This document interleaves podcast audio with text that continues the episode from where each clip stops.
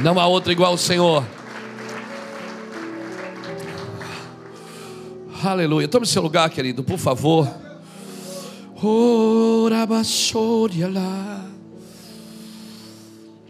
Aleluia. Não perde esse ambiente. Deus é o Deus dos ambientes.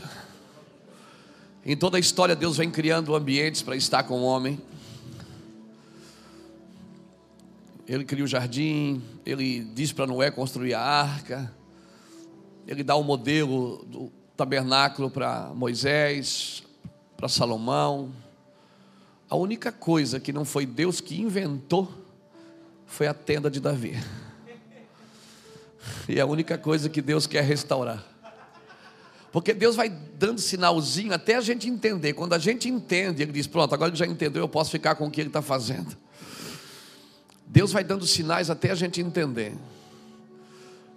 Por isso que quando nós entendemos, nós desfrutamos melhor. A única coisa que não foi ele que fez, que não deu a ideia, que não deu o modelo, foi a tenda de Davi. Porque Deus gosta de estar com você, principalmente quando é você que decide por isso. Deus gosta de estar num ambiente com você, principalmente quando é você que constrói esse ambiente. Você prepara esse ambiente. Aleluia. E num ambiente como esse, irmãos, nesses dias aqui, aqui tem cabeças de tribo, homens de governo, mulheres de governo. Num ambiente como esse, a palavra ela, ela fica densa mesmo. A gente vai ter que ouvir tudo de novo, vai ter que ler tudo de novo que escreveu. E uma coisa, eu, eu sei o que você veio fazer aqui. Você veio fazer uma coisa aqui. Você veio descobrir que não está louco.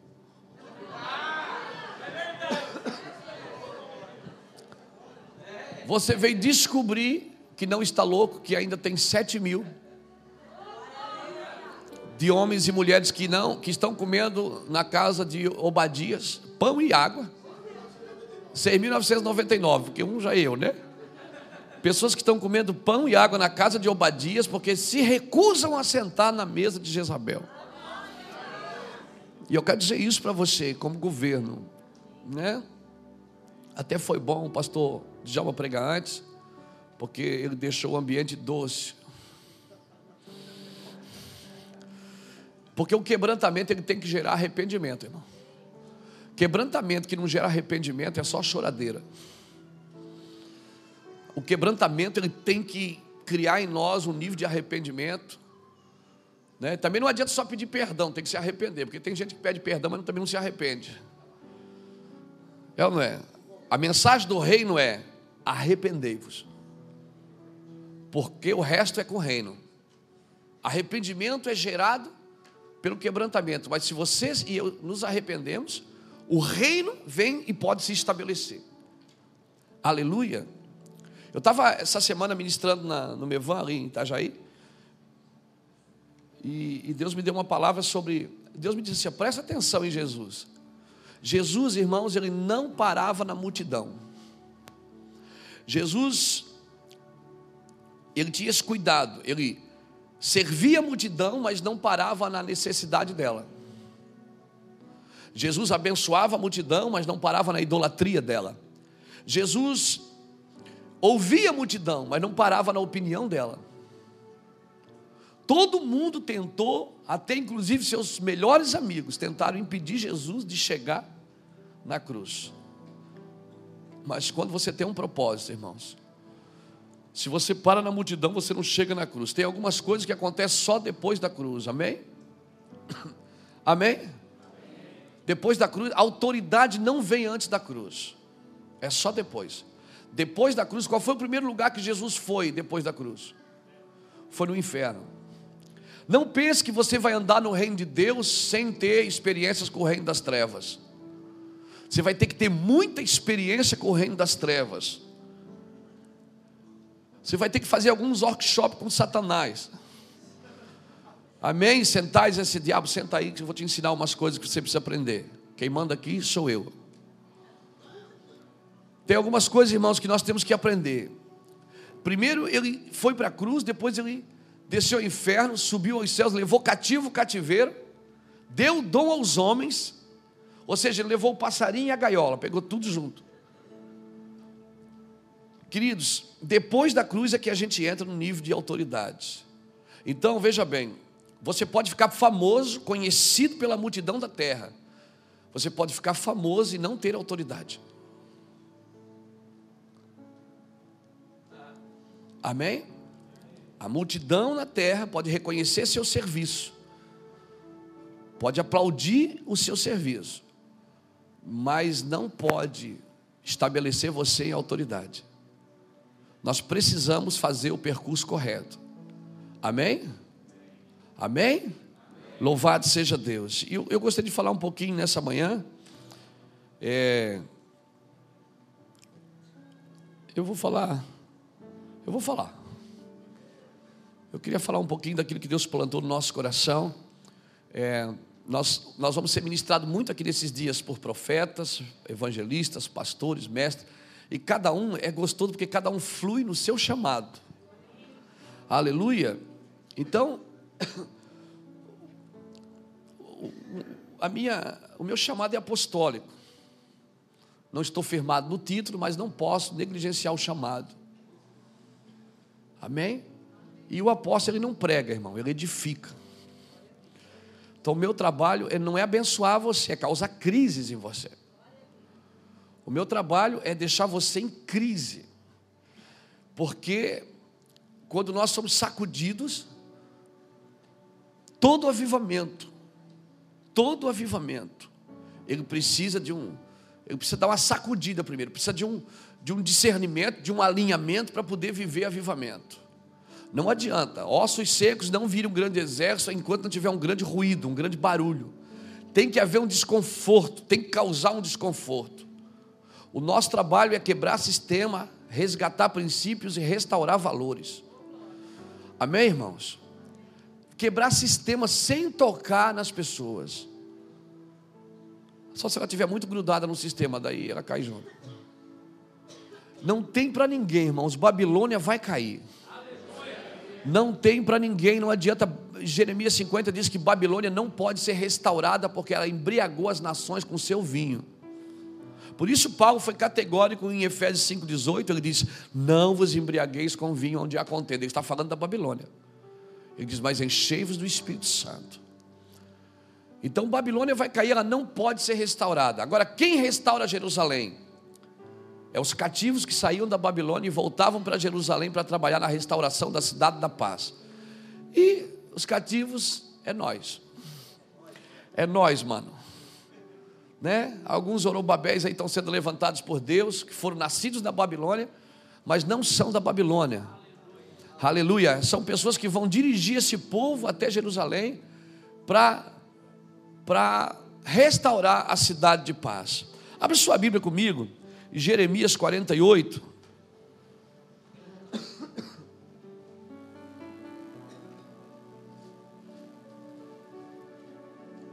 Glória a Deus.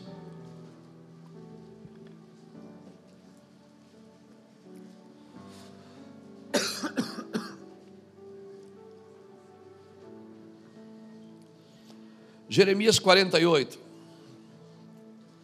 Amém? Diz assim, versículo 4. Versículo 2.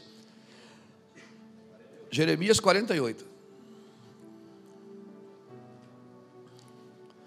Diz assim o versículo 2: A glória de Moabe não é mais. Em Esbom projetaram mal contra ela, dizendo: Vinde, desarraiguemo-la para que não seja mais povo. Também tu, ó Madmen, serás silenciada, a espada te irá seguindo. Voz de grito em Oranaim, ruína e grande destruição. Moabe será destruída e seus filhos clamarão pela subida de Luite. Eles vão subindo com choro contínuo na descida de Oranaim. Ouve-se gritos angustiosos de ruína Fugi, salvai as vossas vidas, sede como, como é que é isso aqui? Farmagueira no deserto, tamargueira no deserto, arbusto solitário significa isso. Por causa da tua confiança, por causa da tua confiança nas tuas obras e nos teus tesouros, também tu serás tomada. Camos sairá para o exílio, e os seus sacerdotes e os seus oficiais juntamente. O destruidor virá sobre cada um das cidades, e nenhuma escapará. Perecerá o vale, destruir-se-á a campina, porque o Senhor o disse. Dai asas a Moabe, pois voando sairá. As suas cidades se tornaram em ruínas e ninguém morará nelas. Maldito é aquele que fizer a obra do Senhor negligentemente. Maldito é aquele que preservar a sua espada do sangue. Diga para o irmão que está do seu lado: não foge do confronto, não, meu irmão. Não preserva a tua espada, não. Hum.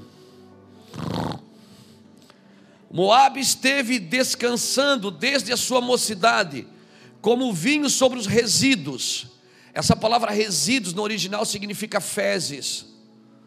Ou seja, é, é fezes, né? É aquele povo que faz a é, faz as fezes, depois deita em cima. Vamos começar assim. Depois melhora. Não foi mudando, ó. Moab esteve descansada desde a sua mocidade como vinho sobre as fezes. Não foi mudando de vasilha para vasilha, nem foi para o exílio. Por isso conservou o seu sabor e o seu cheiro não se alterou em nada.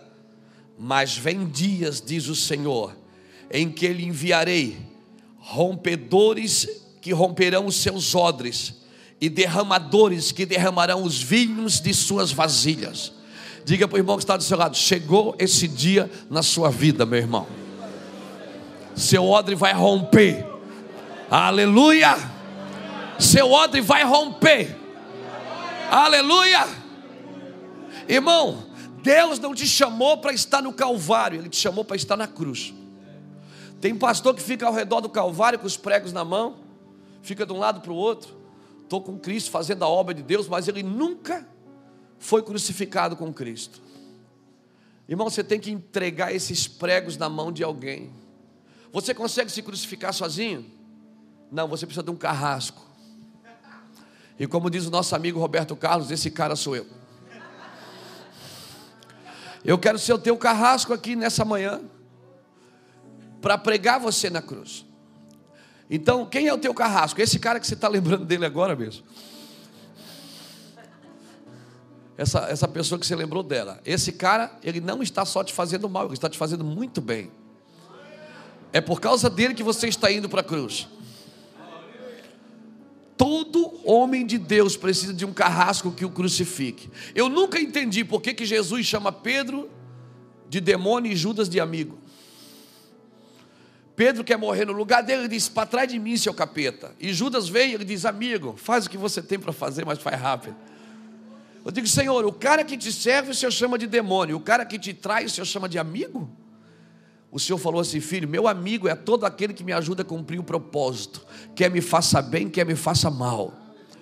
Aleluia, Ele está ajudando você a passar pela cruz, porque Deus quer te levar para um nível de autoridade, para romper odres nas nações amém? Para tirar pessoas do anonimato, para ativar, romper. Essa manhã, irmão, há uma unção de rompimento aqui.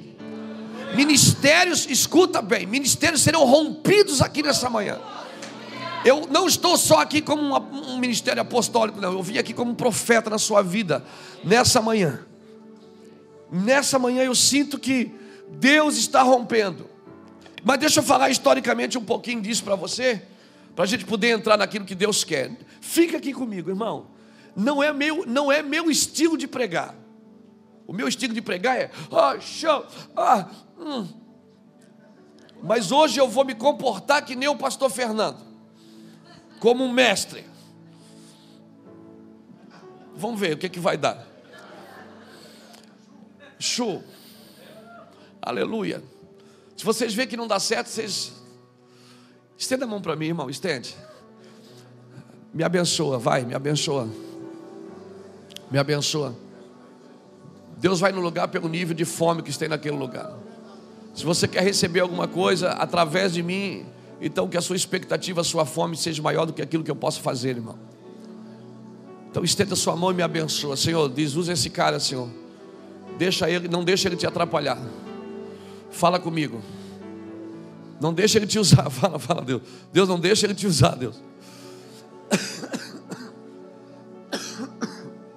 Irmão, Deus estabelece um juízo contra Moabe. Moabe significa semente do pai. E Moabe, você sabe, é fruto de uma relação incestuosa de Ló com a sua filha mais velha. Moabe é, é descendente da filha mais velha de Ló. Os moabitas e os amonitas. E qual era o erro principal de Moabe? Era arrogante. Moabe, ele era um povo arrogante que não gostava e não se submetia a nenhuma mudança.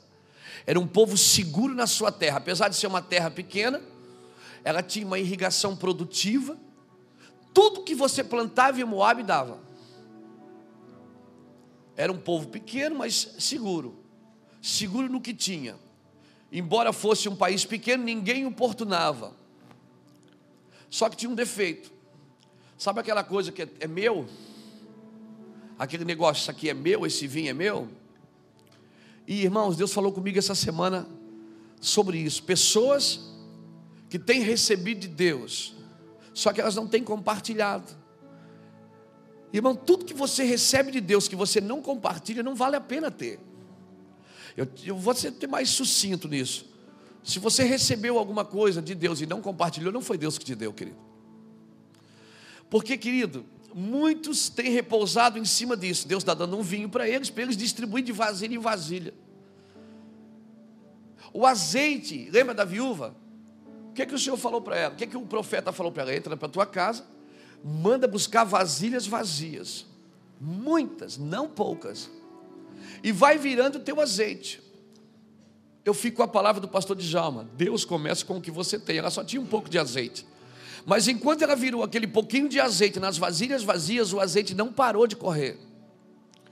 Porque não é o quanto que você tem, é o quanto ele tem de você. Não se trata de quanto você tem dele, mas o quanto Deus tem de você.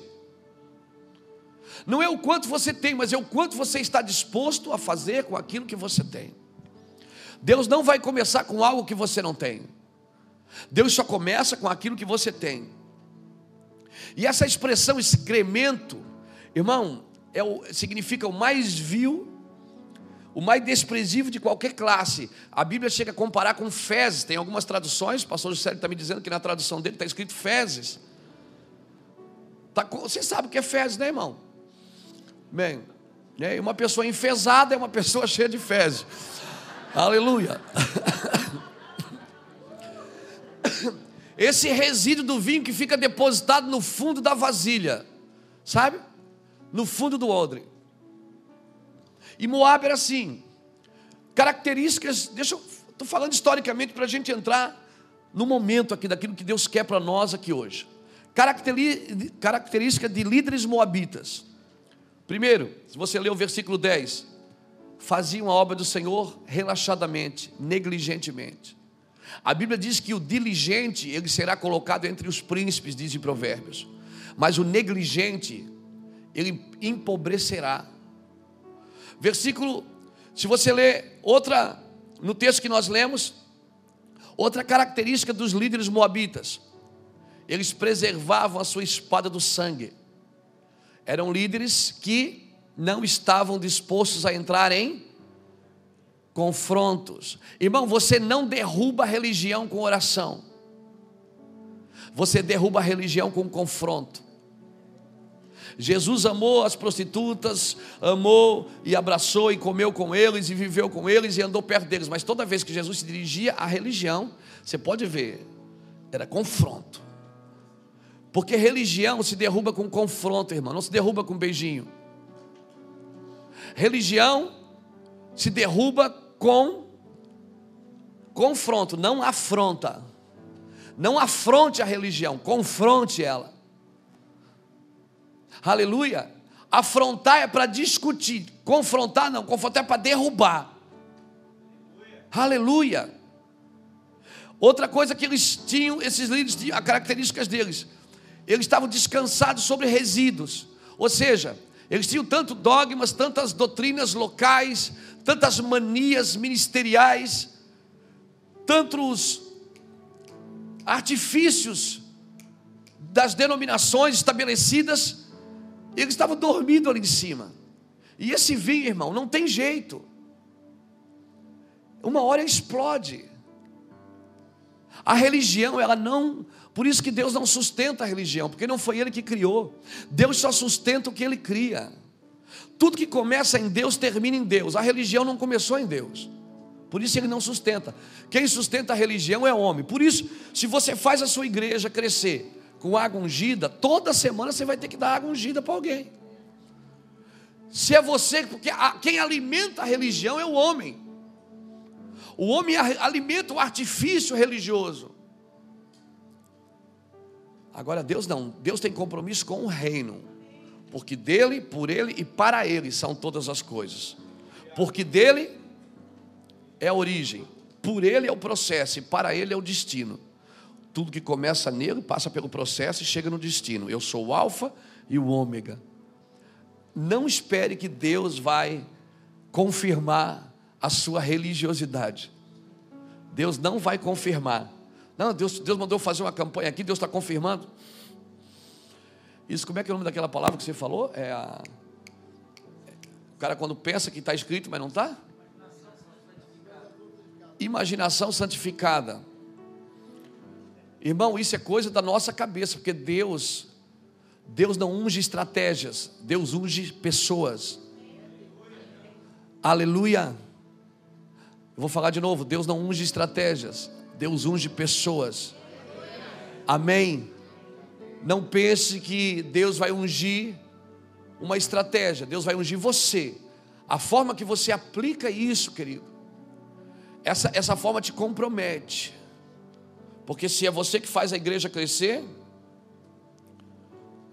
você não pode faltar. Você não pode se dar o luxo de ficar em casa um dia e sair com a sua esposa à noite porque não tem ninguém para pregar no seu lugar. Porque você tem que alimentar aquilo que você criou. Agora, se é Deus que faz a obra crescer, você pode jantar com sua esposa tranquilo. Amém? Pode até prolongar a noite. E é bom. Amém? Não case com a igreja, ela já tem marido. Amém? Amém? Louvado seja Deus, não, mas eu tenho que estar lá, eu tenho que estar lá, aquela coisa. Irmão, pastor é a única criatura que sai de casa e liga para a igreja para saber se tem problema. A gente tem, como é que está aí? Aí a gente diz, não, pastor, está tudo bem. Ah, não acredito. Mas está tudo bem mesmo, eu não estou aí, tem certeza que está bem? Mas eu não estou aí, está bem mesmo? Tá, pastor, está bem porque o senhor saiu, o senhor saiu, ficou melhor. Meu Deus, o senhor deu uma saidinha, deu até uma clareada. Aleluia. aleluia. Oh meu Deus, aleluia. Glória a Deus. Outra característica dos líderes moabitas. O que eles tinham, eles não compartilhavam. Ou seja, se eles tivessem virado esse vinho, distribuído esse vinho, irmãos, hoje, para a glória de Jesus eu falo isso. Se a gente parasse, ficar só com a nossa igreja aqui em Itajaí, irmão, a gente tem trabalho demais aqui. Tem mais de 2.500 pessoas congregando, numa cidade que tem 180 mil habitantes. É trabalho o dia inteiro, é todo dia. A gente já tem tanta coisa para fazer, a gente tem pelo menos 70 pessoas integradas no ministério. Só que nós não podemos pensar, porque a nossa cabeça não é essa. Então, assim, se nós não compartilharmos isso, nós vamos perder. Aleluia. Agora tem gente não, irmão. A Bíblia diz em Provérbios 18 que aqui, o cara quando conquista, ele ele se isola. Irmão, Jesus chega na praia e Jesus vê quantos barcos? A Bíblia diz: e Jesus vê dois barcos. Porque Jesus vê tudo, ele não vê uma coisa só. E aí Jesus afasta o barco, pede para afastar a prega, depois ele olha para Pedro e diz assim: Ide ao mar alto e lançai as vossas redes, plural. E aí Pedro, como não tinha pescado nada, o mais impetuoso, o mais implacável, ele disse: Senhor, Pesquei a noite inteira, não peguei nada, mas sob tua palavra lançarei as redes. Mas Pedro, cabeção, ninguém mandou você lançar as redes, eu mandei todos lançar as redes. Não é só você que tem que fazer. E aí Pedro vai. E aí ele vai o quê? E acontece o quê? Ele começa a afundar. Por que, que ele começa a afundar? Porque foi um barco só, o outro ficou. Jesus viu dois barcos. E é tão interessante que a noite inteira ele pescou e não pegou nada, mas também não afundou. Agora que ele está produzindo, ele está afundando, porque o sucesso te afunda mais do que o fracasso. É mais perigoso lidar com o sucesso do que lidar com o fracasso. Por isso, Paulo diz: em tudo eu sou experimentado. Eu sei ter necessidade e sei ter fartura. Necessidade você não precisa aprender. Você vai aprender na marra, irmão. Você precisa aprender a ter fartura. Você precisa aprender a quando o dinheiro chegar, o que eu vou fazer com ele? Quando a, quando a fama chegar, quando as pessoas começarem a, a, a, assistir os meus materiais e ler os meus livros, como é que eu vou lidar com as fotos? Como é que eu vou lidar com, com a dedicatória? Como é que eu vou lidar com a fama? Como é que eu vou lidar com isso? Como é que eu vou lidar com isso? O problema da gente, o problema do evangelho é o sucesso, irmão, não é o fracasso. Aí Pedro pesca a noite inteira, não pega nada, mas agora ele está pescando e afundando. E o que é que ele faz? Faz sinal para faz sinal para quem? Para os companheiros que estão aonde? Nos outros barcos. Os seus companheiros nem sempre estão no mesmo barco. Agora tem líder que não, ele, ele, ele, ele, ele afunda sozinho. Ele afunda, mas é meu, Deus deu para mim. Porque eu vou falar uma coisa para você, fazer esse gesto assim, ó, vem aqui me ajudar. Você não tem que fazer quando você está mal, você tem que fazer quando você está bem. Não é quando você está falido. Você tem que fazer quando você está bem. Quando você está bem é que você precisa de corações para te ajudar, de pessoas para alinhar a tua vida. Aleluia. Agora tem gente que não, o cara afunda sozinho, mas não faz nada. Por quê? Porque sabe o que, é que significa isso? Vem aqui me ajudar significa que eu vou ter que dividir o peixe. Pescador do reino, ele não tem problema para onde vai o peixe, irmão. Pescador do reino, ele não pesca para ele porque ele sabe que a hora que enche o barco, quando chega na praia, Jesus diz: Tens coragem de largar a denominação, a igreja local e pegar uma nação, tens coragem de avançar e pegar todo o país, tens coragem de deixar tudo que eu te dei. Deus não tira você do barco porque está vazio, Ele tira porque está cheio. Sabe o que vai acontecer lá na sua igreja? Deus vai encher ela, e depois Ele vai tirar você de lá. Vai tirar como? Não, eu vou dar a igreja para alguém. Não, não significa isso. Ele vai tirar seu coração. Ele vai colocar o seu coração no reino. Ele vai você vai chegar com a denominação e ele vai dizer assim: filho, você tem coragem de deixar tudo aqui na beira da praia e eu vou te fazer pescador de homens. Eu vou te levar em lugares que você jamais imaginou ir. Eu vou te dar condições de você fazer coisas que você jamais imaginou fazer. Não, Senhor. Vamos ficar aqui. Eu quero é o meu ministério, a minha segurança, o meu salário, a minha Eu vou te falar uma coisa: não dorme em cima desse vinho, se vai virar cocô. Não dorme em cima desse vinho, vai virar cocô. Se você não transferir esse vinho, isso vai, vai apodrecer aí dentro. E Deus vai ter que levantar caras que nem eu, para romper com você, para romper com o seu odre, romper, derramar seu vinho, começar de novo. Então, querido, vamos compartilhar. Compartilham. Homens de reino compartilham tempo, compartilham recursos, compartilham sabedoria, compartilham família, compartilham tudo, irmãos. Eles compartilham. Por isso que a igreja primitiva dizia tudo o que eles diziam. Eles diziam que tudo que era deles, eles não tinham como deles, eles tinham como do reino. Barnabé, ele foi lá, vendeu tudo e colocou tudo aos pés, não nos bolsos, nos pés dos apóstolos. Ele não colocou no bolso dos apóstolos, ele colocou nos pés dos apóstolos, porque os apóstolos pegavam aquilo e repartiam entre os outros. Aleluia! Aí logo em seguida veio Ananias e Safira, veio com uma oferta, pum, morreram os dois no altar. Porque não tem jeito, irmão. Quando chega alguém do reino que eleva o nível de santidade, de autoridade, aquilo que vem tentar persuadir morre no altar. Deus está levantando homens que vão levantar o nível dessa nação, vão levantar o nível de reino, vão compartilhar o que tem, não vão negociar o que tem, vão compartilhar. Você não precisa negociar, compartilha e deixa o resto com Deus. Eleve o nível de santidade, irmãos. Aleluia. Esses líderes moabitas, eles não compartilhavam, eles não mudavam o que ele tinha de vasilha e vasilha. Lembra da, da mulher do azeite?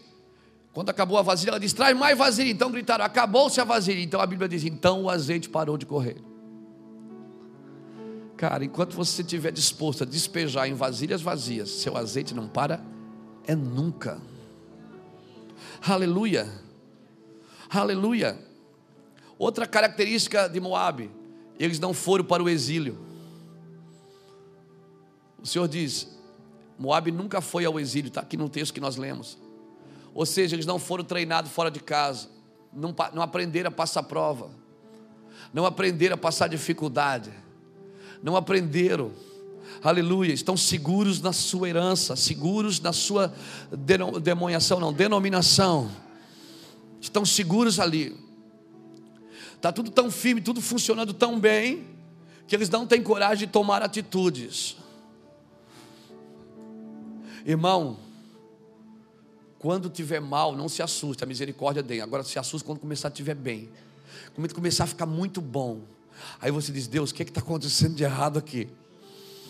Por quê? Porque, irmão, Deus é um Deus desafiador. Deus é um Deus desafiador. Toda vez que Deus fala comigo, eu tenho certeza que é Ele. E também sei quando é o diabo. Por quê? Porque o diabo me desanima. Deus não, Deus me, me desafia. Quando Deus fala, eu me sinto desafiado. Eu me sinto com vontade de avançar, de crescer, de ir para frente. Aleluia. Glória a Deus, irmãos. Deus não vai, não vai. Nós não vamos fazer uma revolução com crente meia boca. Nós não vamos gerar uma revolução com crente meia boca. Moab tinha algumas características ruins, ela não influenciou, a Bíblia diz que ela não mudou o seu cheiro, nem mudou, nem alterou o seu sabor, ou seja, ela não influenciava ninguém. Do que adianta eu ter uma coisa boa que eu não posso? Tem gente que diz, oh, mistério, oh, mistério. Ô irmão, fala aí. Não, mistério de Deus. Deus não é Deus de mistério, rapaz, é Deus de revelação. Quando Deus fala é para me contar para o mundo, fala para o mundo. Não, fala aí, mano. Não, mistério, né? Vocês não estão prontos para ouvir agora mistério.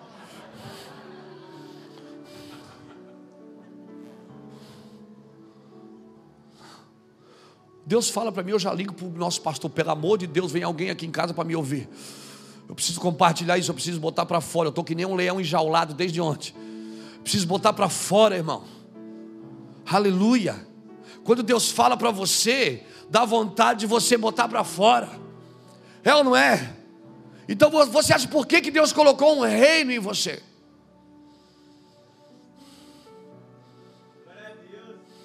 O que, que ele espera que você faça com o reino? Ele diz: muitos dirão, está aqui, está ali. Ele diz: não acreditem.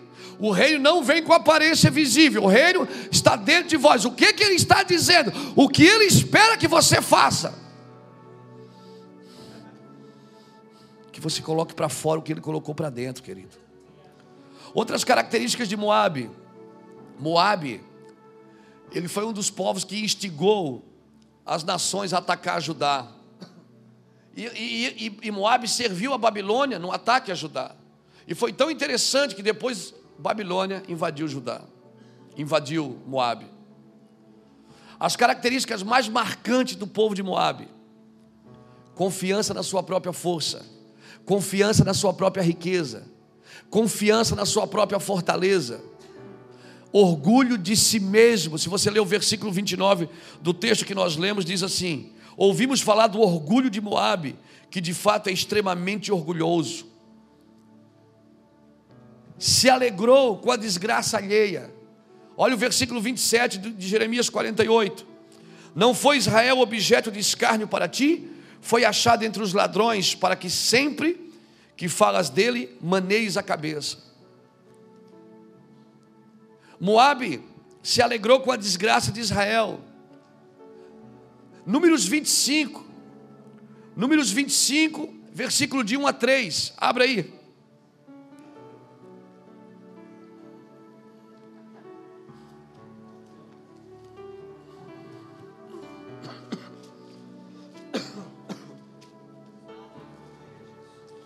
Números 25, de 1 a 3 diz assim: ó, Enquanto Israel se demorava em Sitim, o povo se entregou à prostituição com as filhas de Moabe.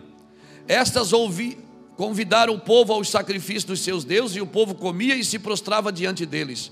Juntou-se Israel a Baal Peor, a ira do Senhor se acendeu contra Israel. Ou seja, os moabitas seduziram Israel à idolatria. Você percebe que é um caráter que refletia a herança deles. Eles eram filhos da filha mais velha de Ló, do incesto. O caráter que refletia a sua herança. Mas, querido, qual foi o juízo que Deus deu a Moab? Deus disse assim: Eu vou enviar pessoas que vão romper com vocês. Eu vou enviar pessoas que vão derramar esse vinho, vão romper com os olhos de vocês, vão quebrar as estruturas, vão destruir com esse sistema. Deus está levantando esses homens, irmãos.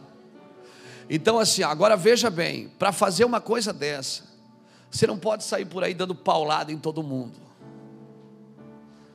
Por isso nós precisamos estar encharcados de quebrantamento. Nós temos que amar de uma forma tão sobrenatural que nós temos que falar a verdade. E quando o cara perceber, a espada já entrou inteira, só está o cabo de fora. Quando ele olhar para o alto, já foi pego, nego. Como a gente diz aqui em Itajaí, estás pego, nego. Quando o cara vacilar, ele já está pego, irmão. Nós temos que envolver tanto ele em amor, em ternura, em mimo, em afeto, que ele vai pensar que tudo é beijinho. Mas daqui a pouco, quando ele olha, está só o cabo de fora. Ele diz: O que é que está acontecendo comigo? Aí você diz: Deus me mandou para romper com você. Deus me enviou. Moab estava quieto, conformada com o seu vinho podre. E assim, irmão, a igreja, você sabe, vamos, vamos falar a verdade. Muitos lugares no Brasil está assim, está ou não está? Amém, irmãos? Está ou não está? Muitos lugares no Brasil, assim está muitos líderes no Brasil. Isso vai acabar em nome do Senhor Jesus Cristo. Amém. Qual foi o juízo que Deus liberou para Moab? Leia o versículo 41 de Jeremias 48. O Senhor diz o que para ela? Para Moab. Versículo 41. São tomadas as cidades e ocupadas as fortalezas. Será o coração dos valentes de Moab naquele dia como o coração da mulher em dores de parto. O Senhor está dizendo assim, ó, ô machão, ei macho, eu vou tornar você como mulheres com dores de parto, eu vou tornar você frágil, você vai se tornar frágil, para que Deus possa trabalhar, para que você possa voltar a gerar. Se você ler o versículo 33 de Jeremias 48, você vai perceber outra coisa: que Moabe, ela perdeu o prazer da colheita. O Senhor disse assim: tirou-se o folguedo e a alegria do campo fértil e, na, e da terra de Moabe. Toda colheita tinha festa, tinha celebração, tinha alegria. O Senhor está dizendo assim: eu vou tirar do meio de vocês a alegria da colheita. Pessoas, irmãos, que não celebram mais pelas almas ganham. As almas são ganhas, a igreja não celebra mais.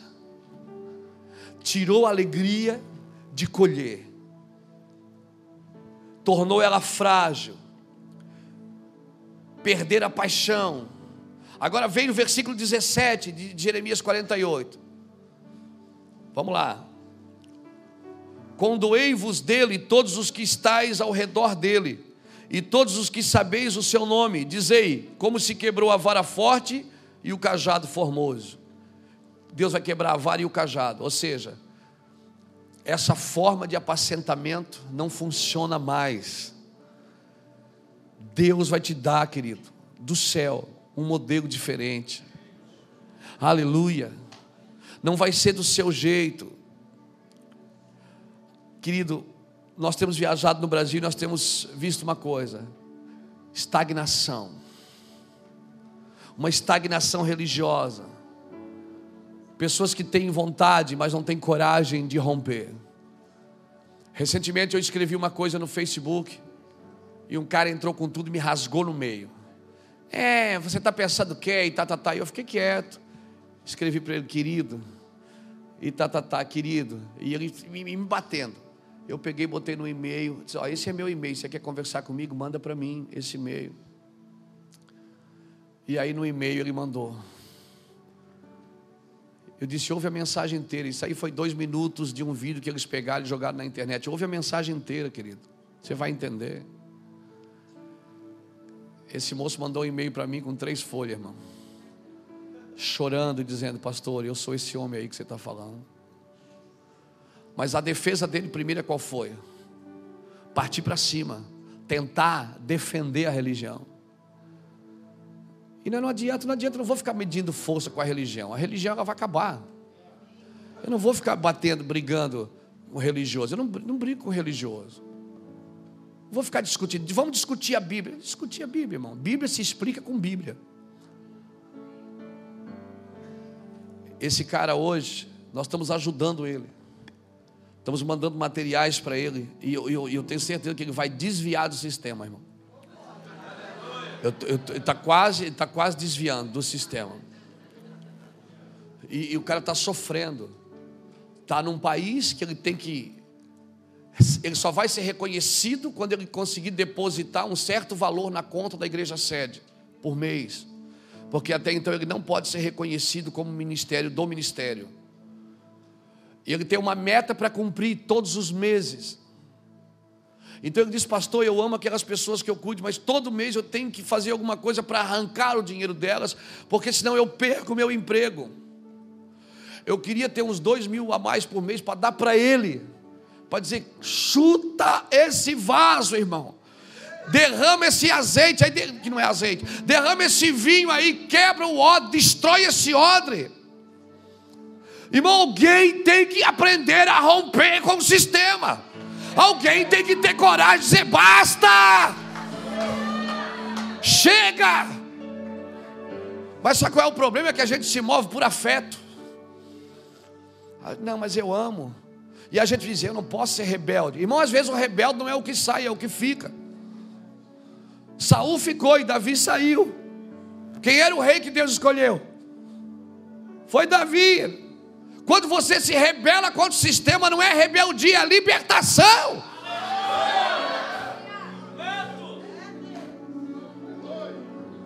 Rebelião contra o sistema não é rebelião, é libertação, meu irmão.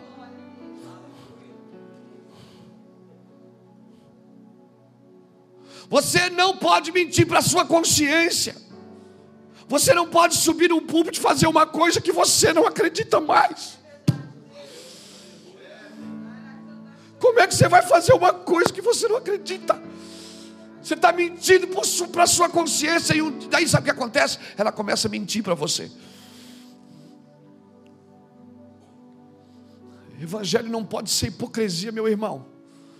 Deus precisa levantar rompedores de odres, precisa botar esse odre para fora, a rasgar esse odre, fazer um novo. O vinho novo não vai ser despejado desse odre velho, não ficar sentado sob dogmas, rudimento doutrinário, não permitindo que esse vinho seja compartilhado. Irmão, esses líderes precisam ser sacudidos do conformismo. Diga para alguém que está perto de você: eu quero ficar aberto para mudanças. Eu preciso estar aberto para mudanças. Eu preciso estar aberto para isso. Nós precisamos de um discernimento, irmão, que nos leve a um avivamento, a um alinhamento. Não dá mais para viver assim, querido. Não dá mais. Vamos ser reais, não ser ideais. Nós estamos procurando ser ideais. Nós temos que ser reais. Deus não procura pessoas ideais. Deus procura pessoas reais. Aleluia. Irmão, se você ler, eu acho que é Lucas 9, 51 ou 56, Jesus levantou e disse: Vamos para Jerusalém.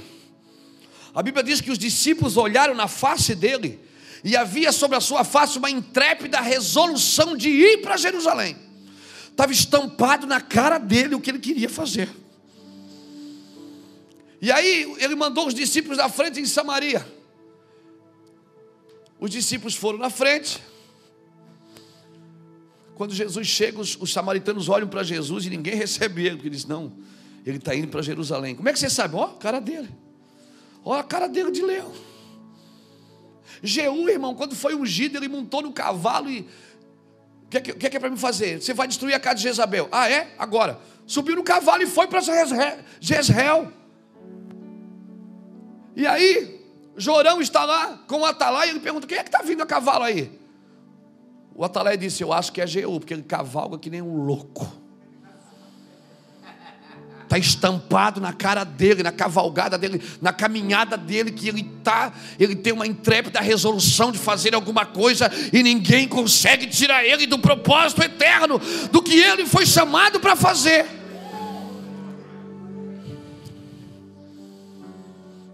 Não pare na multidão. Deus vai levantar. Ou você é um rompedor de ordem, ou você será rompido. Deus nos chamou para fazer coisas, irmãos, sobrenaturais. Abra comigo 2 Crônicas, capítulo 14.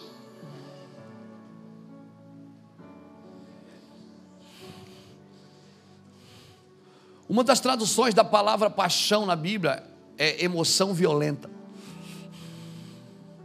Por isso que o maior adorador da Bíblia também foi o maior guerreiro. Davi dava uma chapada com Deus, depois saía para as guerras. Por isso que ele diz no Salmo 144: Bendito é o Senhor que adestra as minhas mãos para peleja e os meus dedos para a guerra. A mão era para pegar a espada e os dedos era para tocar a harpa.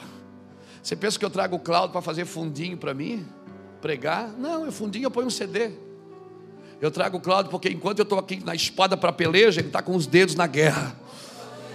Aleluia. Aleluia. Davi, quando ele não saía para uma guerra sem dar uma chapadinha primeiro. Tinha guerra que quando ele ia, Deus diz: Não, não vai, te esconde atrás das copas das amoreiras, Deus que eu vou agora. Você já adorou bastante ontem. Aleluia. Descansa um pouco. Aleluia. Não sai para a guerra sem dar uma chapada primeiro, irmão. Aleluia. Por quê? Porque depois de você chapar, ninguém tira você do curso. Depois de você passar um tempo na adoração, na intercessão, não adianta, o sistema vai cercar você. Onde é que você está indo? Dorme aqui não, estou indo. Onde é que você está indo? Fica aqui não. Não para na multidão. Eu envio vocês como ovelhas no meio de lobos. Não cumprimentem ninguém pelo caminho, o Senhor diz em Lucas 10. Quando entrares numa casa, fica nessa casa. Não andeis de casa em casa. Quando botar comida na mesa, come o que te põe na mesa. Deus está dizendo para você: não se distraia com mais nada, cara. Quando você é enviado, você tem um chamado, uma intrépida resolução estampada na sua face. Você não pode fazer outra coisa, você não pode dar jeitinho. Você tem que chegar com aquilo que Deus mandou você fazer.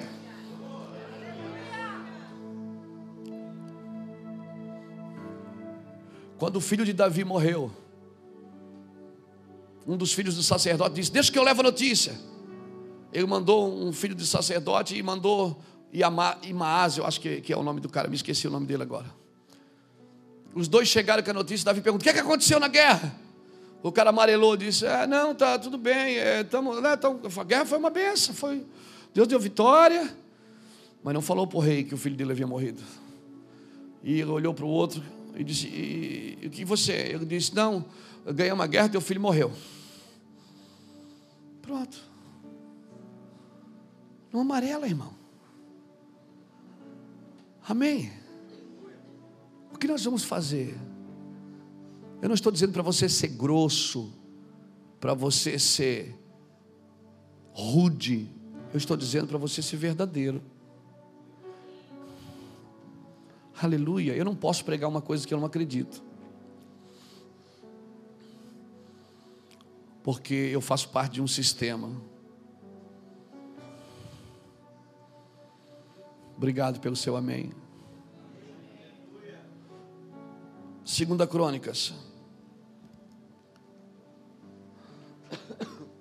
Deixa só aberto aí.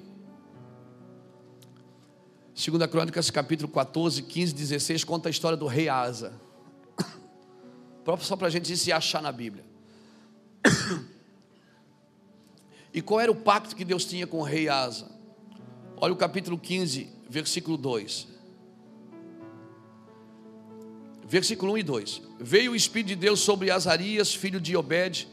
Ele saiu ao encontro de Asa e ele disse: Ouve-me, Asa, e todo Judá, e Benjamim, o Senhor está convosco quando vós estáis com ele.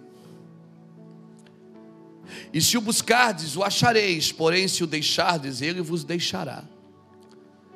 Israel esteve por muito tempo sem verdadeiro Deus, sem sacerdote que ensinasse a lei. Agora olha o verso 4: Mas na angústia se converteram ao Senhor Deus de Israel e o buscaram e o acharam. Buscaram onde? Na angústia. Ô oh, santa angústia, irmão. É isso, é, nós queremos provocar isso em você. Essa angústia Amém? Amém?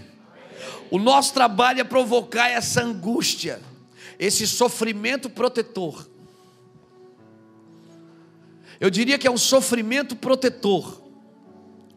A tristeza que faz ver você, faz que você veja que aquilo que é importante realmente é importante. É uma tristeza que faz você, a Bíblia diz que o coração alegre formoseia o rosto. Mas o rosto triste faz você avaliar no seu coração o que realmente tem valor. Eclesiastes diz que é melhor estar na casa de luto do que na casa de festa. Melhor é o fim das coisas do que o começo delas. Irmãos, o Senhor tinha uma palavra para Asa: enquanto você estiver comigo, eu estou com você. Asa, ele se esforçou, ele tirou as abominações de Israel. Se você ler depois, eu até aconselho você ler, capítulo 14, 15, 16, mas leia assim para meditar. Asa se esforçou, ele tirou todas as abominações. O homem era tão radical que ele chegou a deportar a mãe dele do país, porque a mãe dele era idólatra. Ela levantava postes ídolos, então ele pegou os guardas e disse: Tira minha mãe do país, porque nessa nação nós só vamos adorar o Senhor. Ele deportou a mãe dele, irmão. Cara louco. Disse para a mãe: Mãe, agora você não é mais a rainha, mãe. Acabou. Asa, se você ler o versículo 8 do capítulo 15, diz assim: ó, Ouvindo Asa as palavras e a profecia do profeta, filho de Obed, esforçou-se, tirou as abominações de toda a terra de Judá e Benjamim, como também das cidades que tomaram da região montanhosa de Efraim, renovando o altar do Senhor. Aí o versículo 9 diz assim: ó, isso é perigoso. Então congregou todo Judá e Benjamim, e com eles os estrangeiros de Efraim, e Manassés e Simeão, pois de Israel vinham a ele em grande número, quando viram que o Senhor era era? Irmão, as pessoas têm que vir por isso. As pessoas que vêm, que você vai atrair, elas, você vai atrair porque elas vão ver que o Senhor é contigo. Elas vão ver, Asa, irmãos, ele reinou por 40 anos, os primeiros 35, tudo que ele construiu em 35 anos, ele perdeu em 5. Porque eu acredito que ele foi cansando de guerra. Por isso, nós precisamos guardar o nosso coração. Porque tem uma hora que a gente cansa, não canta, Djalma? Então você já brigou tanto, irmão. E às vezes, às vezes você brigar com as mesmas coisas. A asa ele foi cansando. Aí chegou um dia no capítulo 16, versículo 2 e 3.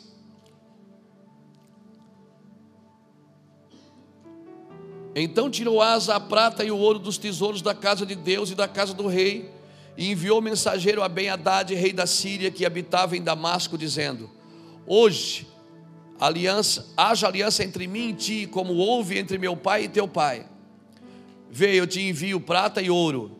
Agora anula tua aliança com Baasa, rei de Israel, para que se retires de mim.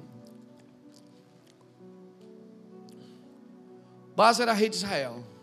Asa era rei de Judá. Israel vai e cerca Judá. Só que Asa tinha uma palavra. Enquanto você estiver comigo, eu estou com você. Você não precisa mover em nada, irmão, você não precisa fazer nada. Você tem uma palavra. Aleluia. Aí, Asa, quando ele percebe que Israel está sitiando Judá, ele faz uma, uma aliança errada. Uma aliança errada. Comprometeu 35 anos de ministério.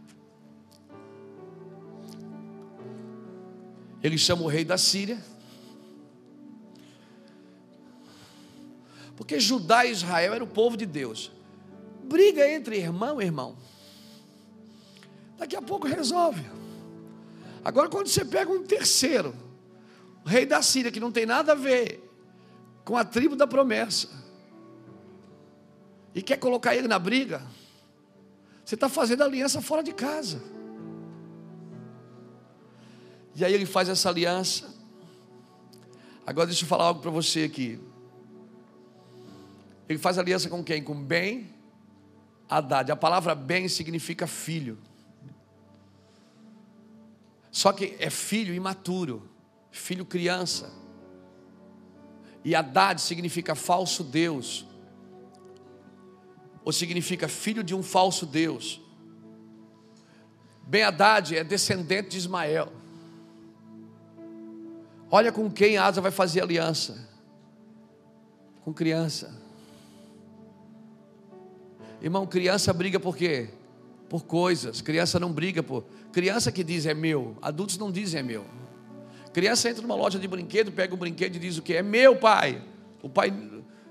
O pai. Ele fica ali na mão, é meu, é meu, e tem que tirar da mão dele. Criança, ele quer coisas. Aí Asa entra no palácio, entra no templo do Senhor, tira toda a prata, todo o ouro, ou seja, as coisas que Deus havia dado a ele, para ele usar para o reino, ele pega e faz uma aliança. Querido, você não pode usar as coisas que Deus te deu para fazer aliança com esse mundo. Falem o que quiser, o reino tem o seu próprio recurso. Não se venda, seja um homem íntegro, não se venda para os ricos e nem tente comprar os pobres. Em nome de Jesus Cristo, seja íntegro, a palavra íntegro vem de inteiro. Você não precisa disso, você tem uma palavra de Deus, enquanto você estiver comigo, eu estou contigo. Então eu só tenho que manter o relacionamento com Ele. Aleluia! Ai de ti, terra, cujo rei é criança. Isaías 3,4 diz que quando Deus queria condenar uma nação, ele dizia assim: dar-lhe-ei meninos por príncipes ele diz: ai de ti, terra, e Eclesiastes 10, 16, ele diz: ai de ti, terra, cujo rei é uma criança. Os opressores do meu povo são crianças. Diga para alguém que está do seu lado: aliança com crianças, tira você do propósito. Aliança é para a gente madura, irmão. Gente que entra em alto nível de conversa sem precisar brigar, sem precisar se agredir. Amém? Aliança é para gente madura, não é para criança. Criança quer coisa, por isso que as igrejas estão cheias de crianças fazendo campanha para ganhar coisas. Crianças imaturas, aleluia. Mas Jesus está levantando homens que vão romper os odres. Jesus está levantando homens que vão romper esses odres. Amém, querido? Diga para alguém que está do seu lado: terminar bem é melhor do que começar bem. Depois você lê, não vamos ler para ganhar tempo. Depois você lê Eclesiastes do capítulo 7, de 1 a 18. Terminar é melhor do que começar. O maior propósito da sua vida é cumprir o seu propósito. Amém, querido? Quando é que Deus vai dizer para você, servo bom e fiel? É no começo da sua carreira ou no final dela?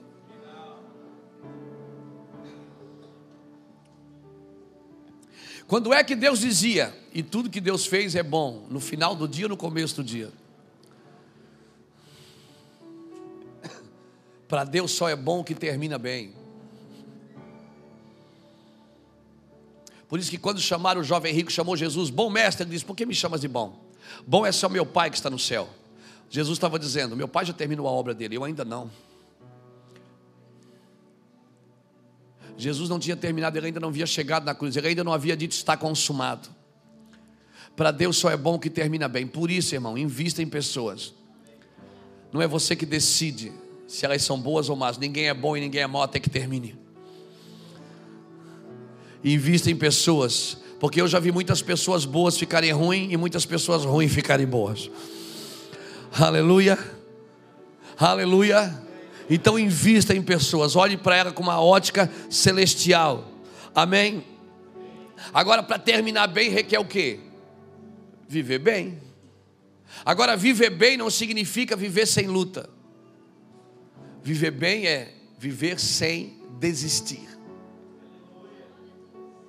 Terminar com sucesso, irmão, requer persistência, requer graça. Não confie na sua própria sabedoria e nem na sua própria insensatez. Não confie só na sua sabedoria, mas também não confie na sua insensatez. Às vezes você vai pensar que está errado, porque as circunstâncias vão dizer isso, mas você vai estar certo. Amém? Amém? Sabe o que é que Jesus disse quando ele orou em João 17? Pai, te glorifiquei na terra, concluindo a obra que me deste para fazer. Nós temos que terminar bem com isso, querido. Não adianta começar bem o ministério, pastor. Deus está, a igreja está crescendo, ainda não terminou. Vamos continuar. Vamos, vamos fazer a coisa certa. Aleluia. Amém, querido. Tudo tem um tempo para começar e tem um tempo para terminar. Há tempo para tudo. Aleluia. Não dá para gerar antes do tempo. Tudo que nasce antes do tempo é Ismael. E Ismael é fruto da carne. E vai chegar um dia que você vai ter que olhar para Ismael e dizer: Ismael, aparta, porque o filho da livre não pode crescer com o filho da escrava. O que você produziu no espírito não pode crescer junto com o que você produziu na carne. O que produziu na carne tem que ser rompido. Aleluia. Por isso Deus está levantando homens que vão romper.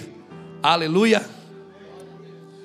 Nossa batalha, querida, é contra valores, valores vãs, valores que não tem nada a ver, influência do mundo Estava ouvindo o pastor Djalma falar aqui.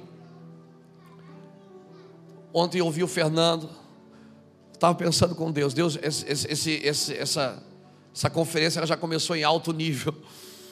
Porque a gente está acostumado com aquela coisa que vai crescendo, crescendo, no último dia história. Já começou de cima para baixo, dando cacetada, já derrubando o telhado, derrubando o fundamento. Irmão, avivamento não é o teto voando, é o fundo caindo. Avivamento não é quando você sai alegre com o pregador, é quando você está triste com você mesmo.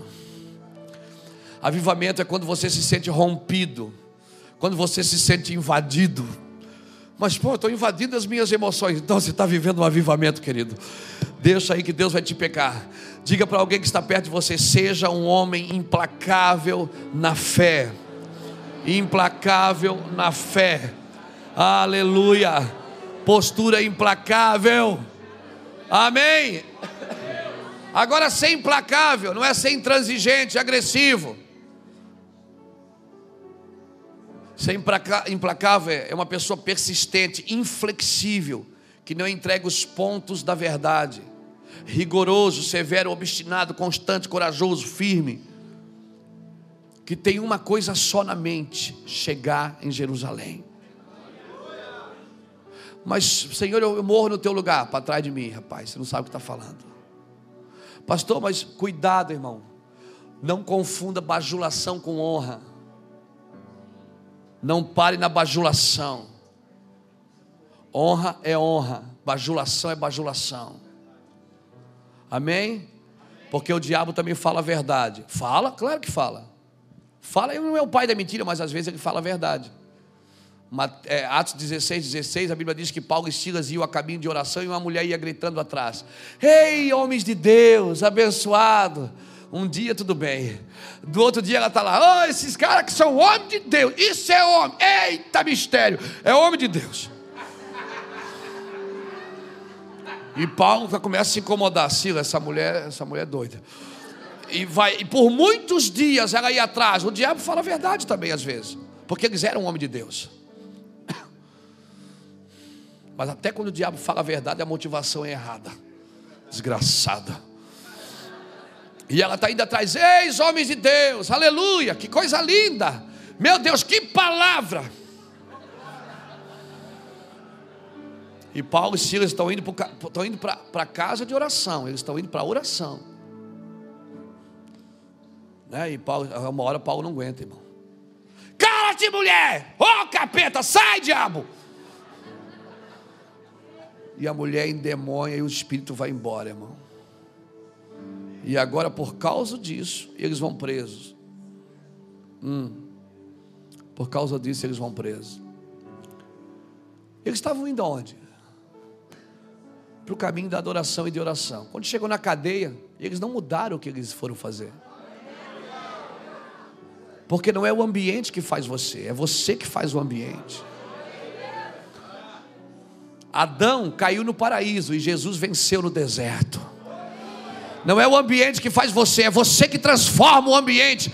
Então não mude o propósito porque mudou o ambiente.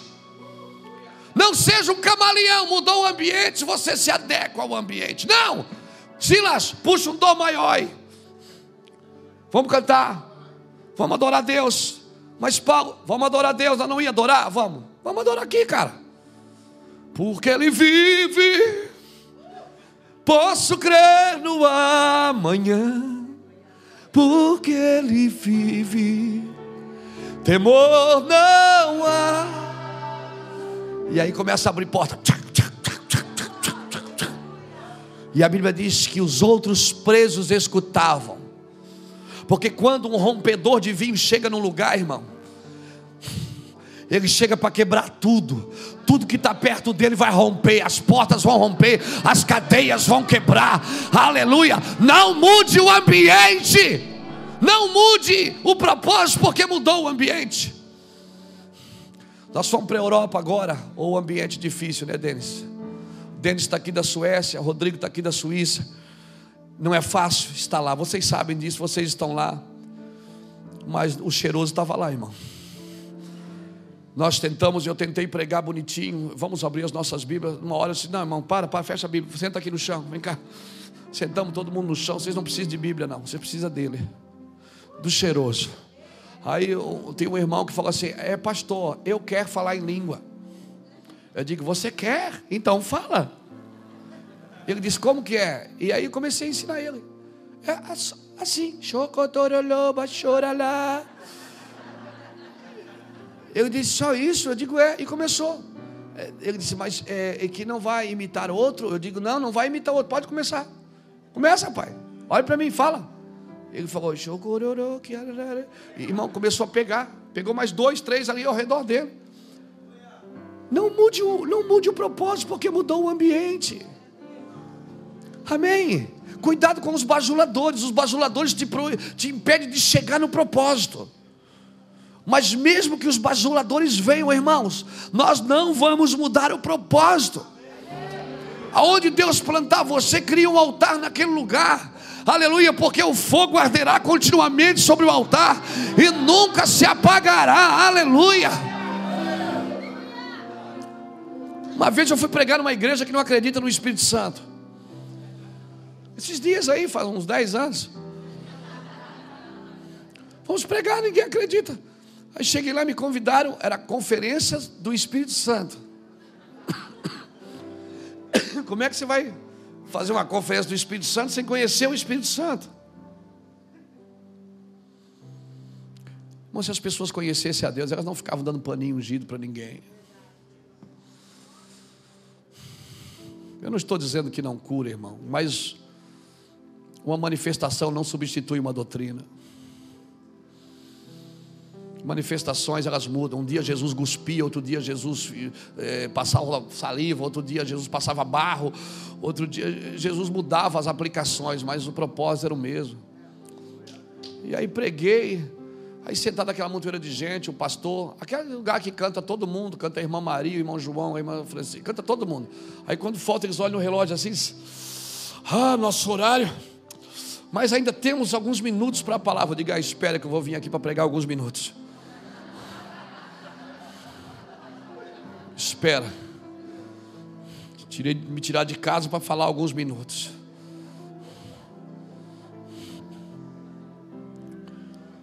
E aí ele disse, pastor, o senhor tem total liberdade, mas nós costumamos. Eu digo, eu vim aqui para quebrar esse costumezinho mesmo. Essa desgraça. Esse, esse, essas fezes que está aí no fundo da sua vasilha.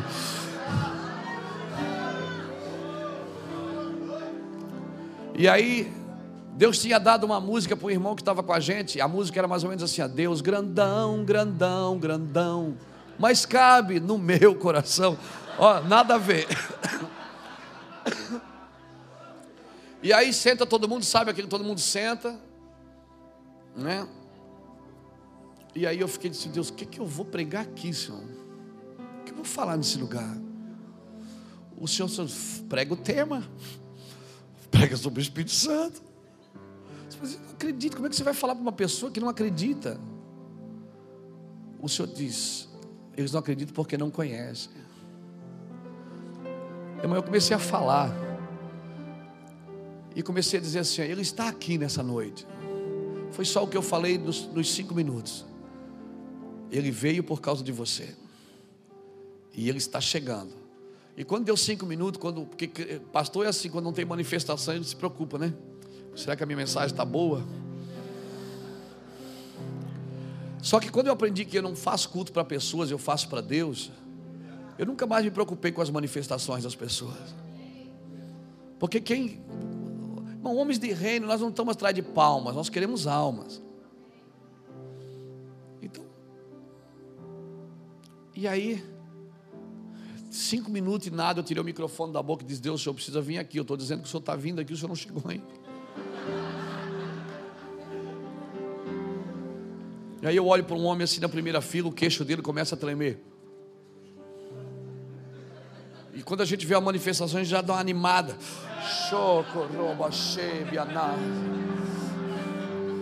E aí uma mão levanta no meio da igreja. Oh meu Deus, dois tinha 60, só falta 58.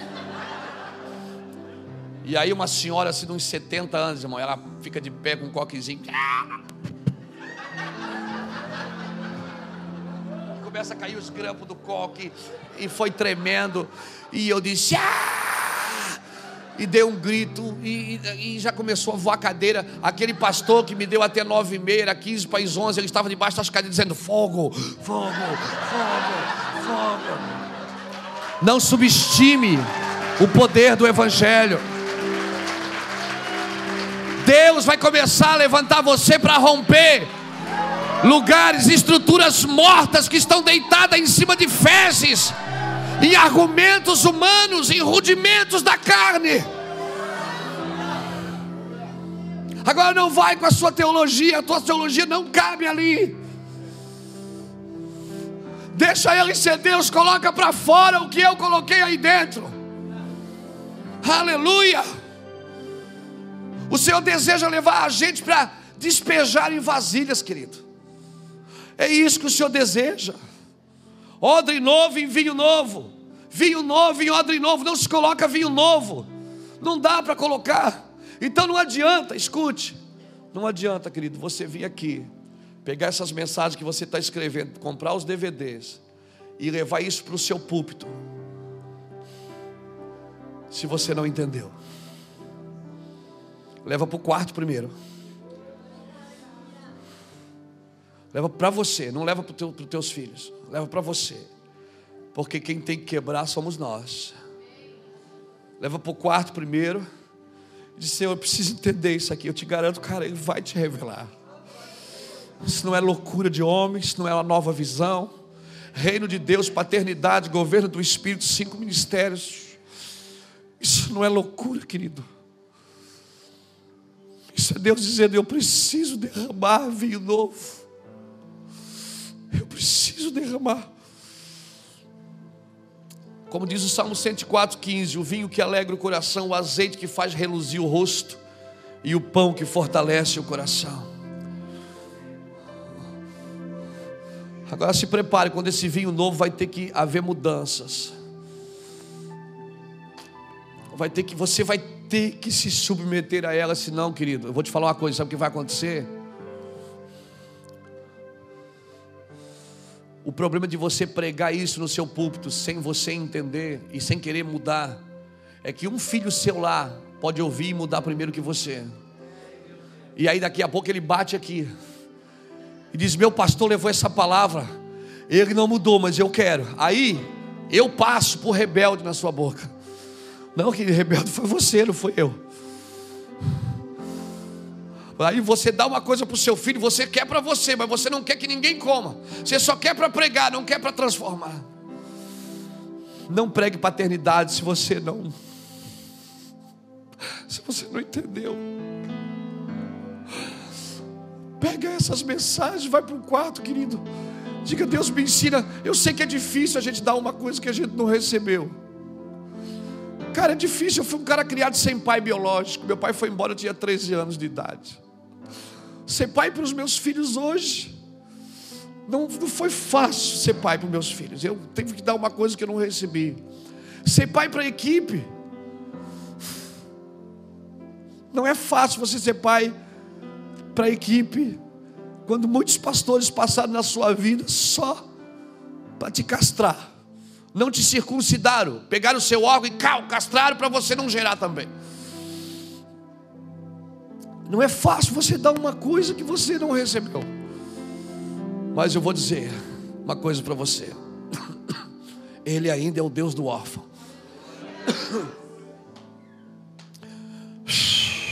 O Aba, hum, o cheiroso, o Aba, ele é seu pai. Abra comigo Salmo 119. Uh!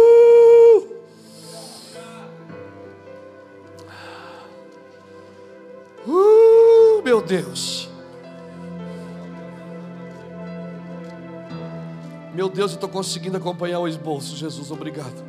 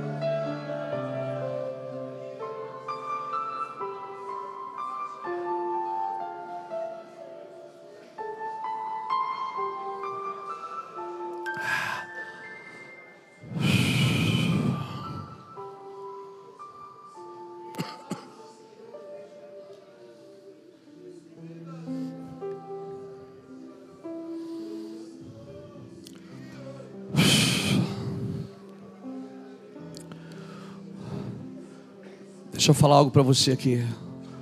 Nossos profetas estão recebendo aqui. Muitos presentes foram gerados fora da verdadeira intimidade. São filhos da imoralidade espiritual.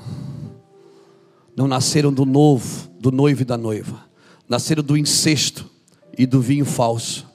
De estratégias humanas, métodos e visões enlatadas que anestesiaram os sentidos e embriagaram a relação com o céu precisam ser gerados debaixo de uma verdadeira paternidade, porque ainda estão debaixo do odre de Moabe.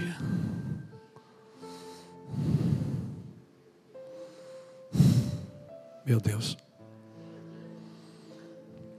Nós vamos orar por paternidade daqui a pouco.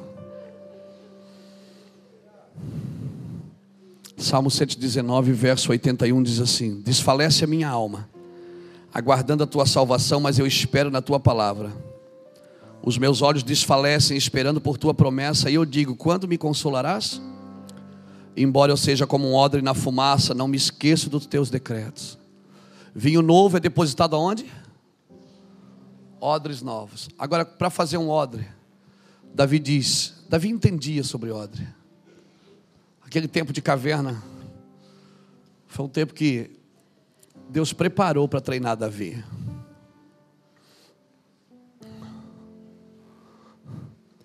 Às vezes um pai perseguidor, ele não pode te colocar no destino, mas ele pode treinar você para o destino.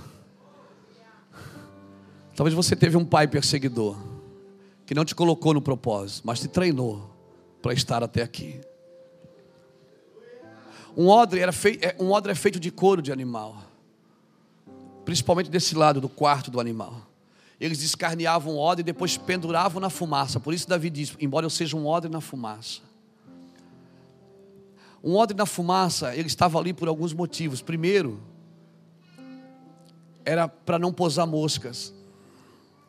E você sabe, eu sei que Beuzebu é o Deus das moscas. Um odre na fumaça na Shekinah. Talvez você ainda não está recebendo vinho novo, mas se você já está nesse lugar querido, de preparo, fica aí porque você vai crescer aí de glória em glória. O odre vai para a fumaça primeiro para não posar mosca, segundo, para que ele crie flexibilidade. Ele tem que criar flexibilidade, agilidade, por quê? Porque quando esse vinho novo vem, irmão, um vinho novo você não pode trabalhar num vinho. Você não pode trabalhar no reino como você trabalhava na religião. Você não pode conduzir o seu ministério como você fazia dez anos atrás. Hoje as pessoas estão na internet.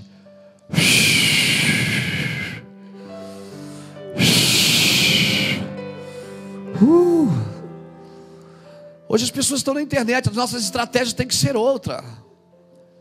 Não adianta você dizer para uma pessoa que se ela não der o dízimo, ela vai para o inferno. Não adianta você dizer para uma pessoa que se ela não aumentar o tamanho da saia, ela vai para o inferno. Se você não tiver a flexibilidade, quando esse vinho novo vier, ele vai arrebentar com você. Porque você não vai poder enquadrar o reino de Deus dentro da sua denominação. O reino de Deus vai romper com a sua denominação, vai romper com o seu sistema, vai romper com o seu, com o seu. E se não é seu, você não vai ter medo de perder nada, porque não é seu. Na realidade, só é seu o que você já entregou para o Senhor. Porque o que você já entregou está seguro na mão dele. E se você está com medo de perder, porque você ainda não entregou ao Senhor. Então, o odre fica na fumaça para não posar mosca, para criar flexibilidade. E terceiro, para perder o cheiro de carne. Porque Deus não vai botar vinho novo em lugar que está cheirando a carne. Não pode nem ter o cheiro da carne, irmão. O pastor Djalma falou da padaria, é verdade. Quando você passa na frente da padaria, dá vontade de comer. Você imagina o cara deitado em cima das fezes. Moab era assim. Vocês estão deitados em cima do mosto. Irmão, você lembra do primeiro milagre de Jesus? Você lembra? Foi aonde? Foi aonde? Aonde? Canaã da Galileia. E foi aonde? Num casamento. E qual foi o primeiro milagre dele? Transformar água em vinho. Porque vinho representa reino. E a Bíblia diz que no versículo 11 de, acho que é João capítulo 2, diz que ali naquele dia Jesus manifestou para os seus discípulos a sua glória. Ali ele estabelece um novo reino. Ali ele estabelece o reino de Deus. No terceiro dia houve um casamento em Canaã. Por que, que Deus sempre começa em Canaã? O pai de Abraão ele já disse: vai para Canaã. Estava empurrando para Canaã. Juízes capítulo 1, ele diz: Vamos entrar em Canaã. A promessa do povo era para ir para Canaã. Porque Canaã não tinha pai. Canaã foi a terra amaldiçoada por Noé. Noé amaldiçoou Cão e Canaã. Por isso, Noé não conta na genealogia, na genealogia de Jesus em Mateus. A Bíblia diz: Jesus, filho de Davi, filho de Abraão, filho de Isaac. Começa com Abraão. Porque Deus não reconhece uma paternidade que amaldiçoa seus filhos.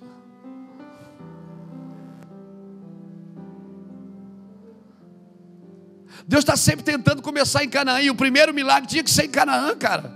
Porque não tem nada por acaso na Bíblia. No terceiro dia, terceiro representa o que? Novo começo. Aí o que é que faltou no casamento? O que é que faltou no casamento? Faltou o que no casamento? Vinho. Irmão, não pode faltar vinho no relacionamento com Ele. Porque o dia que você perder a alegria de servir a Deus, você vai servir qualquer coisa. O dia que você levantar as mãos e não chorar mais. O dia que você não tiver prazer de estar na frente de alguma coisa para Deus.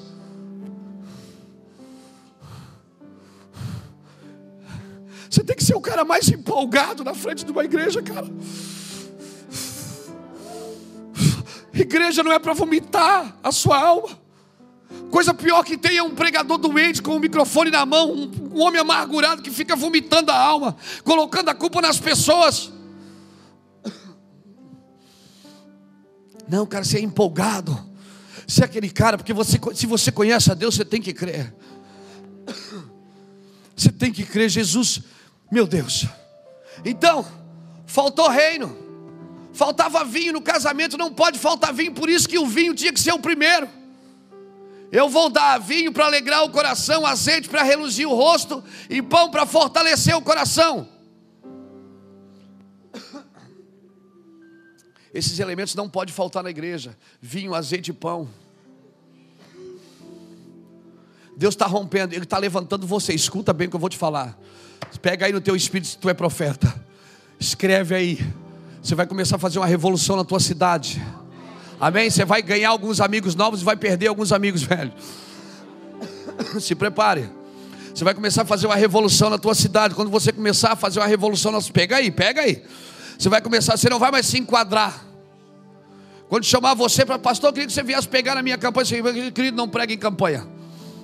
Eu sou o edificador do reino. O que eu prego aí? O que é que eu vou falar de reino? Eu vou falar. Não, mas eu queria que você viesse aqui para levantar um recurso. Você é pregador? É, a gente divide a oferta. Não, filho, eu não faço mais isso. Eu não divido mais nada. Mas eu te dou tantos por cento do que entrar. Eu não vou ficar quieto, eu não vou estragar a mensagem. Quem é que pediu vinho? Quem é que foi a Jesus pedir vinho? Uma mulher. Mulher representa quem na Bíblia? A igreja está clamando por vinho. Ela está clamando. Agora, por que, que ele disse? Ainda não é chegada a minha hora. Porque só o pai pode dar reino. O filho não pode dar. Por isso que ele dizia: arrependei-vos, porque é chegado o reino de Deus. O reino é do pai. O filho é rei nesse reino. Por isso ele disse: ainda não é chegada a minha hora. Agora, se você quer vinho novo, por onde é que vem esse vinho? Pela água, querido. não vem vinho pela palavra. Havia seis talhas de água e Deus, Jesus mandou encher. Por que, que ele mandou encher? Porque elas estavam vazias. As talhas de águas eram para lavar os pés e as mãos de quem ia chegando, dos visitantes. Representa, sabe o que? Uma religião estereótica que só limpa o externo, só limpa por fora, só edifica por fora. Mas não, querido, o que Jesus vai fazer é diferente. Ele vai começar de dentro para fora. O reino só virá pela palavra. Trazei as seis talhas de água. Trazer água é o meu trabalho. Seis representa a figura do homem, não é? Talhas de água era tradição para lavar mão e pés, representa a limpeza externa aplicada pela religião. Mas ele transforma no interior da talha. Ele transformou a água em vinho. E esse foi o primeiro milagre de Jesus. E aqui começa. Ali a Bíblia diz, e dali Jesus começou a manifestar a sua glória. Então é o seguinte, querido, nós vamos entrar num período de reino. E não dá, quem ficar de fora. Isso não estou falando, isso não é estratégia para fazer a sua igreja crescer, não. Amém? Isso, eu vou te falar uma coisa que vai te assustar. Primeiro, ela vai dar uma morridinha. Quando nós começamos há 12 anos atrás a falar de paternidade e reino, as pessoas foram embora da igreja. Tinha gente que dizia para mim, pastor, vamos trazer fulano de tal, porque fulano de tal, quando ele veio, ele arrasta a multidão. Eu digo, irmão, se essa igreja não crescer comigo, eu dou ela para alguém, porque eu não sou o pastor. Se eu tiver que trazer alguém para encher a igreja, então eu não sou o pastor. Se eu tiver que pagar alguém para vir fazer exibições, para encher a igreja. A igreja não vai transformar por exibições. Irmãos, Deus está acordando a nossa nação. Já começou o caminho de volta. Tem muitos homens e mulheres de Deus que bateram no pico e disseram: Não, não é por aqui, vou voltar. E já começaram a voltar. Eu sou um deles. 2006 eu estava indo de vento em popa. Deus disse: Vou parar esse cara. Fiquei seis meses em casa com uma bolsa de colostomia com uma bolsa de cocô deitada em cima das fezes, às vezes embaixo. De cocô eu entendo. Fiquei seis meses lá, com a bolsa de colostomia, e Deus falando comigo. Eu dizia, meu Deus, o homem de milagre agora está doente. E Deus falou assim: Eu estou te parando, estou te guardando para um tempo determinado. Eu vou curar você por dentro. E às vezes eu estava aí com alguns irmãos assim, irmão, começava a sair fezes da minha barriga e eu não tinha controle eu não tinha controle, eu ficava com uma vergonha, às vezes saía as gases conversando com alguém. Aí eu dizia, oh, irmão, desculpa, é que eu, eu ficava envergonhado. Aí Deus disse assim, Luiz, o que eu vou começar a fazer nessa nação, eu estou mostrando para você literalmente o que eu estou fazendo dentro de você. Eu vou tirar tanta sujeira de dentro da minha igreja, e ela não vai ter controle de segurar. E isso Deus me falou há seis anos, sete anos atrás. Teve pessoas que foram da minha casa e pastor, confessa o pecado, fala o que é que o senhor. Tá? Eu disse, irmão, você não sabe, Deus está fazendo, Deus está trabalhando. Aquele cocô saía, eu não tinha controle dele, irmão. Trocava a bolsa de hora em hora. Eu disse, meu Deus, seis meses em casa. Pessoas foram embora, pessoas que congregavam comigo, andavam comigo no ministério, que tinha igreja comigo, saíram porque tinham impérios pessoais. Eu não quero ninguém comigo que tem impérios pessoais, irmão. Quem não tem reino, vai embora, não quero perto de mim.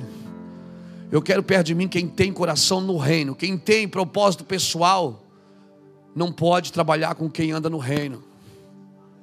Não vai dar certo. Não vai dar certo. Nós só podemos andar juntos se nós tivermos o mesmo propósito. Tem que identificar o que eu falo, tem que mexer com você, o que você fala tem que mexer comigo. Eu não vou pegar o que você fala e vou para o púlpito pregar se eu não entendi. Eu tenho que levar isso para o quarto e, e deixar isso gerar em mim. Deus deixou uma cicatriz na minha barriga. Mas hoje eu sei de uma coisa, irmão. Não tem mais sujeira aqui dentro, não. Não tem mais infecção aqui dentro, não.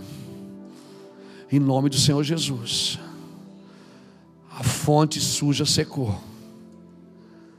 Deixa eu te falar uma coisa, Deus vai começar a mexer com você.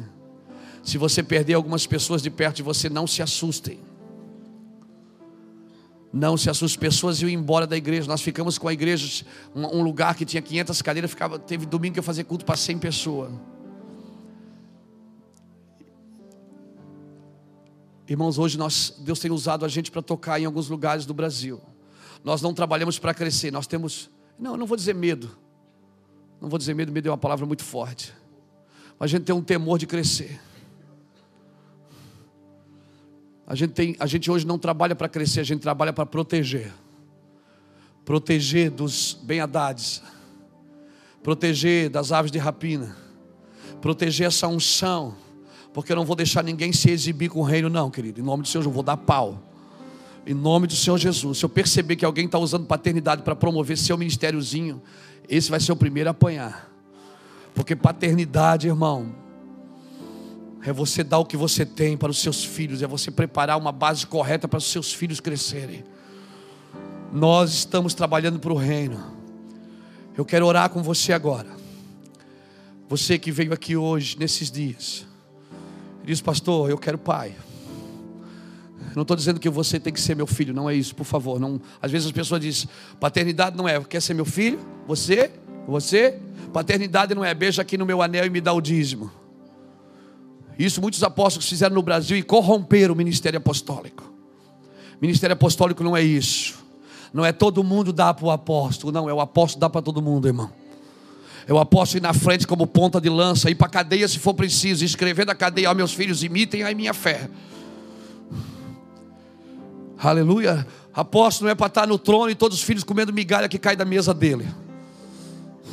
Ó, oh, pega aqui a minha visão, prega isso aqui, essa aqui é a minha visão. Se você quer andar comigo, prega a minha visão. Não é isso. Isso não é ministério apostólico, isso é lixo. Ministério apostólico é você transferir o coração de reino. Não é botar seus filhos a comer debaixo da mesa. Filho não come debaixo da mesa, filho come na mesa. Você, querido, que sente que precisa romper com a estrutura se você precisar, a gente até desliga as câmeras para ninguém ver você aqui. Se você quiser, a gente desliga as câmeras. Eu estou falando sério. Porque o propósito aqui não é exibição, queridos. O propósito aqui é curar você. É curar o seu coração e dizer, cara, você pode. Você tem. E você sabe. Se você está aqui escondido, se você veio escondido, pastor, você está promovendo rebeldia. Não, cara, eu estou promovendo libertação. Você não sabe disso, eu sou um perturbador de Israel. Eu estou promovendo a libertação, irmão.